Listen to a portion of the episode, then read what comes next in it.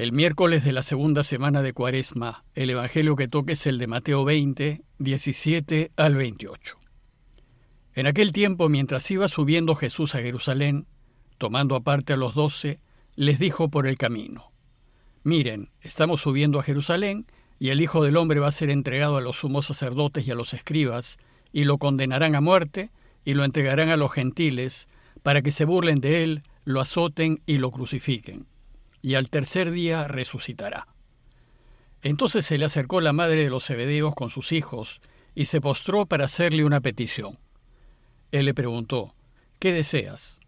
Ella contestó, ordena que estos dos hijos míos se sienten en tu reino, uno a tu derecha y el otro a tu izquierda.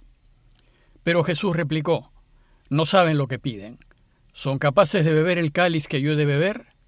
Contestaron, lo somos. Él les dijo, Mi cáliz lo beberán, pero el puesto a mi derecha o a mi izquierda no me toca a mí concederlo. Es para aquellos para quienes lo tiene reservado mi Padre. Los otros diez que lo habían oído se indignaron contra los dos hermanos. Pero Jesús reuniéndolos les dijo, Saben que los jefes de los pueblos los tiranizan y que los grandes los oprimen. No será así entre ustedes. El que quiera ser grande entre ustedes, que sea su servidor y el que quiera ser primero entre ustedes, que sea su esclavo, igual que el Hijo del Hombre, que no ha venido para que le sirvan, sino para servir y dar su vida en rescate por muchos. El relato que les he leído se conoce como el tercer anuncio de la pasión y empieza diciéndonos que mientras iba subiendo Jesús a Jerusalén, les dijo por el camino. Pues a lo largo del camino el Señor les va a enseñar a los suyos su camino y tres veces le va a repetir que su camino, si bien lleva la vida, pasará por la muerte. Esta vez les dijo que en Jerusalén el Hijo del Hombre va a ser entregado a los sumos sacerdotes y a los escribas, y lo condenarán a muerte, y lo entregarán a los gentiles, es decir, a los romanos, para que se burlen de él, lo azoten y lo crucifiquen. Pero no solo les anunció su muerte, sino les dijo también que al tercer día resucitará. Jesús necesita contar a los suyos lo que a Él espera para que estén preparados. Y lo que le espera es lo que anunció el profeta Isaías en su capítulo 53 con respecto al siervo sufriente.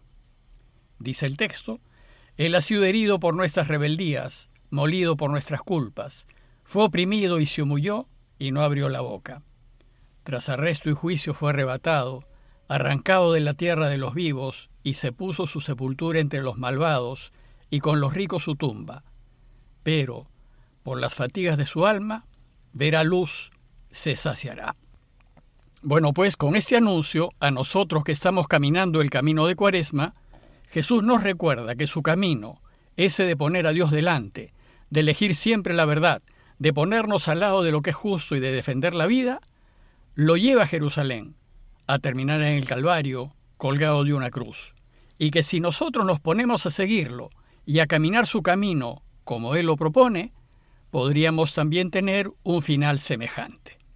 Y les recuerda que el camino del cristiano es estar dispuesto a renunciar a todo, hasta a vivir, con tal de que triunfe Dios, es decir, que triunfe la verdad, la justicia y la vida.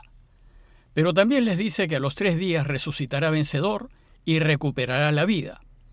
Por tanto, si nosotros estamos dispuestos a seguirlo, aunque perdamos esta vida por su causa, la recuperaremos para vivir para siempre, pues también resucitaremos.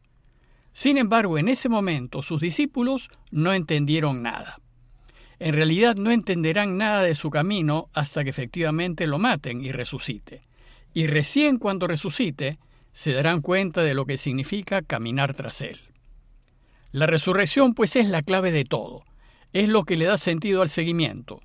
Y haberlo visto vivo para no morir más, después de haberlo visto muerto, hará que entiendan que vale la pena eso de dejarlo todo y de perder la vida por Dios. Y vale la pena estar dispuestos a jugarse el todo por el todo por Él y por su causa. Pero en ese momento, los discípulos pensaban en otras cosas, andaban en otra no habían asimilado los valores de Jesús y seguían movidos por los valores del mundo. Y esto explica la escena que viene inmediatamente a continuación. Dice el texto que entonces se le acercó la madre de los Zebedeos con sus hijos y se postró para hacerle una petición. La madre de los hijos de Zebedeo, es decir, la madre de Santiago y Juan, tiene la idea típica de los judíos acerca del reinado de Dios. Piensan que Dios vendrá con fuerza, poder y gloria para aplastar a todos los enemigos, en especial a los romanos, y tomar el poder total. Y entonces, al escuchar que Jesús va a entrar pronto en su reino, ella, en compañía de sus hijos, le hace un pedido especial. Dice el texto que Jesús le preguntó, ¿qué deseas? Ella contestó, ordena que estos dos hijos míos se sienten en tu reino, uno a tu derecha y el otro a tu izquierda. Toda madre siempre va a querer lo mejor para sus hijos, y ahora ella, movida por lo que el mundo busca, va a pedirle a Jesús que sus hijos tengan el poder total. Pues sentarse a la derecha y a la izquierda del Rey del Universo indica que ellos son los segundos más poderosos del universo inmediatamente después de Jesús.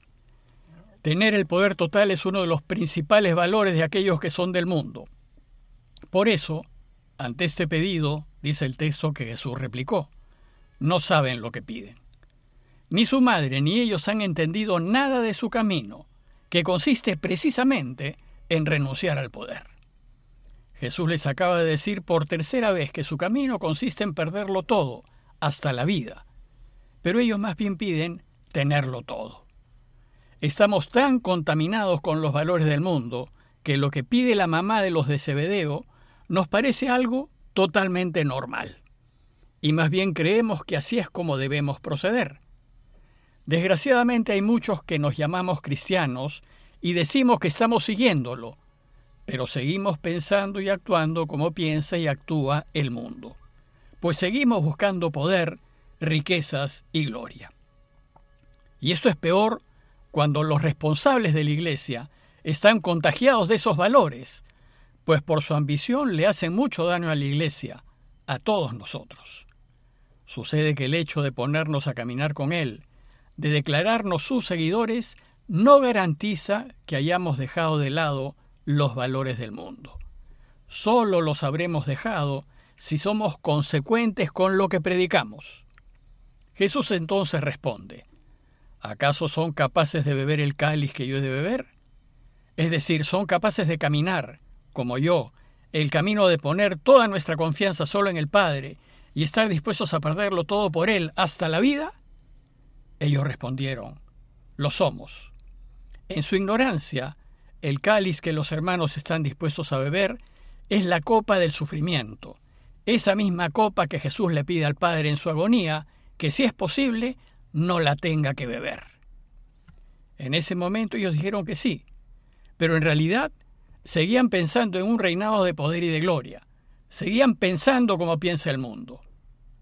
Entonces Jesús les dijo, Mi cáliz lo beberán, pero el puesto a mi derecha o a mi izquierda no me toca a mí concederlo. Es para aquellos para quienes lo tiene reservado mi Padre. Jesús les dice que ellos beberán su cáliz, pero eso sucederá recién después de la resurrección, cuando ya tengan completamente claro en qué consiste su camino. Según Hechos 12, 2, Santiago bebió el cáliz de Jesús, pues murió a espada en tiempos de Herodes Agripa I, en Jerusalén, entre los años 41 y 44. No se sabe cómo murió Juan, pero es de suponer que también fue martirizado. Y en cuanto a sentarse a la derecha o izquierda de Jesús, irónicamente quienes estuvieron a su derecha y a su izquierda en la cruz fueron dos ladrones. Pero fíjense lo que sucede en nuestro entorno cuando nos dejamos guiar por los valores del mundo. Dice el texto que los otros diez apóstoles, que habían oído lo que pidieron, se indignaron contra los dos hermanos. Se indignaron. ¿Se imaginan? Una pena, pues a causa de la ambición de los dos hermanos, la comunidad se quiebra. Este es un ejemplo de cómo, cuando estamos movidos por los valores del mundo, el resultado es la división, el pleito entre hermanos, la destrucción de la sociedad, de la familia y de la comunidad. Pues los valores que propone el mundo nunca nos llevan a la felicidad. Más bien, nos llevan a la discordia y nos quitan la paz. Desgraciadamente, cuando en las comunidades de la Iglesia o en una familia o en cualquier otro grupo humano entre el virus de la ambición al cargo, al poder, a la autoridad, al control, ese grupo, familia o comunidad, termina dividiéndose. Y entonces dice el texto que Jesús, reuniéndolos, les dijo, Saben que los jefes de los pueblos los tiranizan y que los grandes los oprimen. Que es así basta mirar a algunos líderes y gobernadores de este mundo, pues el ansia de poder solo lleva a la tiranía y a la opresión. Y continúa diciéndoles, que no sea así entre ustedes. Ustedes no se dejen contagiar por lo que busca el mundo, pues el reino de Dios no es como un reino de este mundo. Más bien esfuércense en vivir según los valores del reinado de Dios es decir, el que quiera ser grande entre ustedes, que sea su servidor, y el que quiera ser primero entre ustedes, que sea su esclavo. El jefe o gobernante que sigue el camino de Jesús es primeramente un servidor, y está movido por el amor. Y si es así, y solo si es así, será un buen gobernante. En este modo de proceder Jesús se pone de ejemplo y dice, igual que el Hijo del Hombre, que no ha venido para que le sirvan, sino para servir y dar su vida en rescate por muchos. Dios mismo ha venido a servir y en consecuencia, ¿qué nos toca hacer? Pero Él no solo vino a servir, sino a dar su vida en rescate por muchos. La palabra rescate significa redimir, y redención es el pago que se hacía para liberar a un esclavo, es el pago que se hacía para liberar a alguien de una situación de deuda. Y el precio pagado por Jesús para que nosotros seamos libres fue su propia vida. En conclusión, los invito a reflexionar y hacerse dos preguntas. Primero, ¿qué valores son los que me mueven a actuar en la vida? ¿Busco poder, honores y riquezas? ¿O busco servir, ayudar, ser justo, decir la verdad siempre y defender la vida? Y segundo, ¿estoy dispuesto a servir, a perder, a renunciar para ser primero en el reinado de Dios? Pidámosle a Dios que nos dé la fuerza para resistir a la codicia y a la tentación de poder, para que busquemos unir en vez de dividir, y para que construyamos en vez de destruir. Parroquia de Fátima, Miraflores, Lima.